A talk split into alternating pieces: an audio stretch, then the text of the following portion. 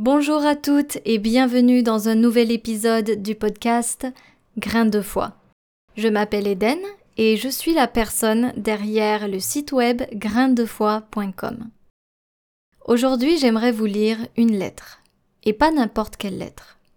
C'est une lettre qui est destinée à Jésus.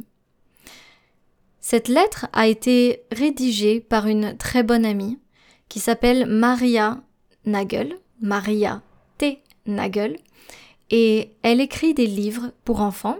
Non seulement elle les écrit, mais elle les illustre aussi. Et ces livres sont disponibles gratuitement en téléchargement sur mon site web ou sur le sien.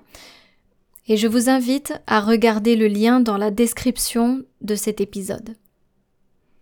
J'aimerais vous lire cette lettre tout simplement parce que elle est très belle. Elle est très très belle et parfois on ne sait pas comment parler. On n'arrive pas à trouver nos mots et le moment où j'ai lu cette lettre, j'ai ressenti quelque chose et j'aimerais partager cette lettre pour cette raison. J'aimerais que vous ressentiez vous aussi quelque chose en l'écoutant ou en la lisant. Si vous souhaitez lire cette lettre, encore une fois, je vous invite à cliquer dans le lien dans la description de cet épisode. Donc, vous pouvez maintenant vous poser avec un thé, un café ou un chocolat chaud et tout simplement écouter les mots que je vais prononcer. Une lettre à Jésus.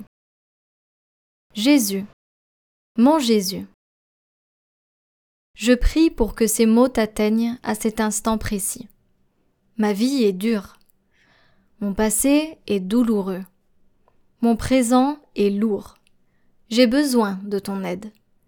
Dans Romains chapitre 10, verset 13, il est écrit que quiconque invoque ton nom sera sauvé. Je le sais.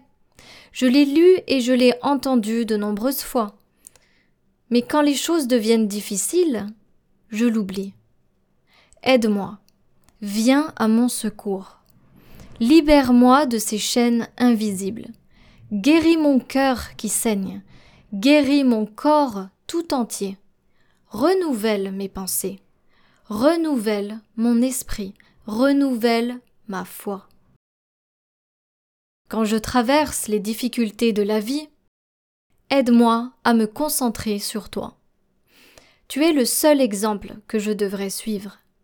Tu as permis que des hommes mauvais t'insultent, te crachent dessus et t'arrachent la barbe, parce que tu m'aimes. Tu as permis que des hommes mauvais te battent, te posent une couronne d'épines longues et pointues sur la tête, parce que tu m'aimes.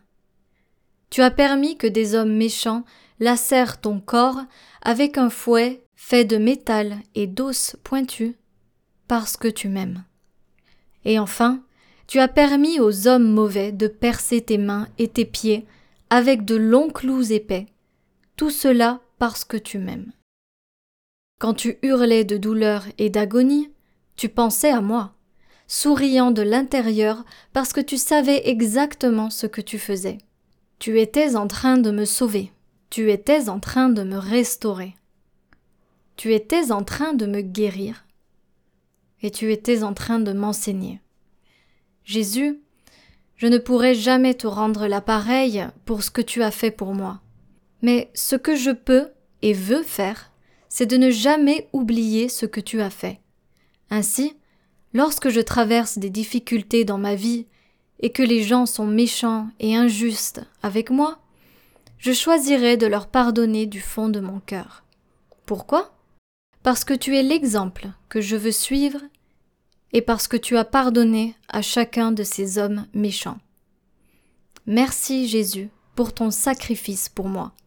Merci d'être l'exemple le plus parfait à suivre.